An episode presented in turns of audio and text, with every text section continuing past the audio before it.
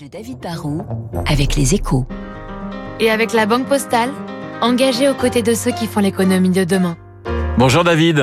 Bonjour Renaud. Le nouveau patron d'EDF vient d'être choisi. Il s'appelle Luc Raymond. Quels seront les défis qu'il va devoir euh, relever? Bah, C'est pas les 12 travaux d'Astérix, mais franchement, on n'est pas loin de la mission hein. quasi impossible. Il va falloir gérer des urgences à très court terme et à moyen long terme. Euh, la première urgence, bah, c'est de s'assurer que la France passe l'hiver sur le front électrique.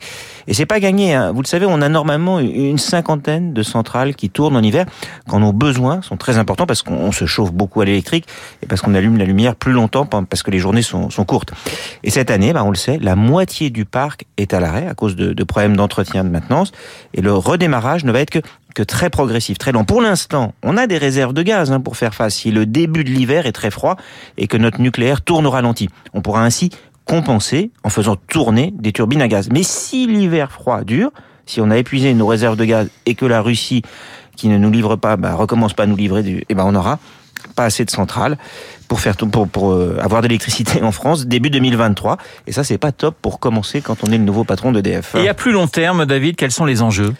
Bah, la priorité, c'est d'améliorer la gestion du parc de centrales existant et puis bien sûr de relancer euh, la construction de nouveaux réacteurs. Et ça, l'histoire nous a montré, c'est beaucoup plus facile à dire qu'à faire, tenir les délais et les coûts. Ben, on n'a jamais réussi à le faire.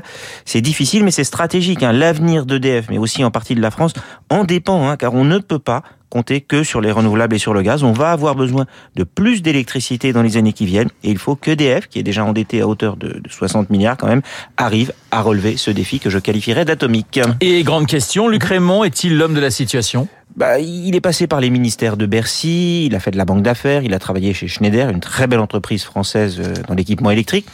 Il a jamais dirigé un grand groupe, ça c'est vrai. Il a 53 ans et son défi sera aussi managérial. Il va devoir motiver des troupes qui sont un petit peu démotivées. Il va devoir constituer une équipe de choc qui, même si elle fait tout très bien, bah, ne verra sans doute ses efforts payés vraiment que dans une dizaine d'années quand on aura des nouvelles centrales. Il va devoir négocier avec la Commission européenne, c'est dur. Il va devoir apprendre à travailler avec un et un État français qui bientôt contrôlera 100% d'EDF. Ça va redevenir une sorte d'administration qui doit gérer du long terme avec des politiques qui voient souvent que le court terme.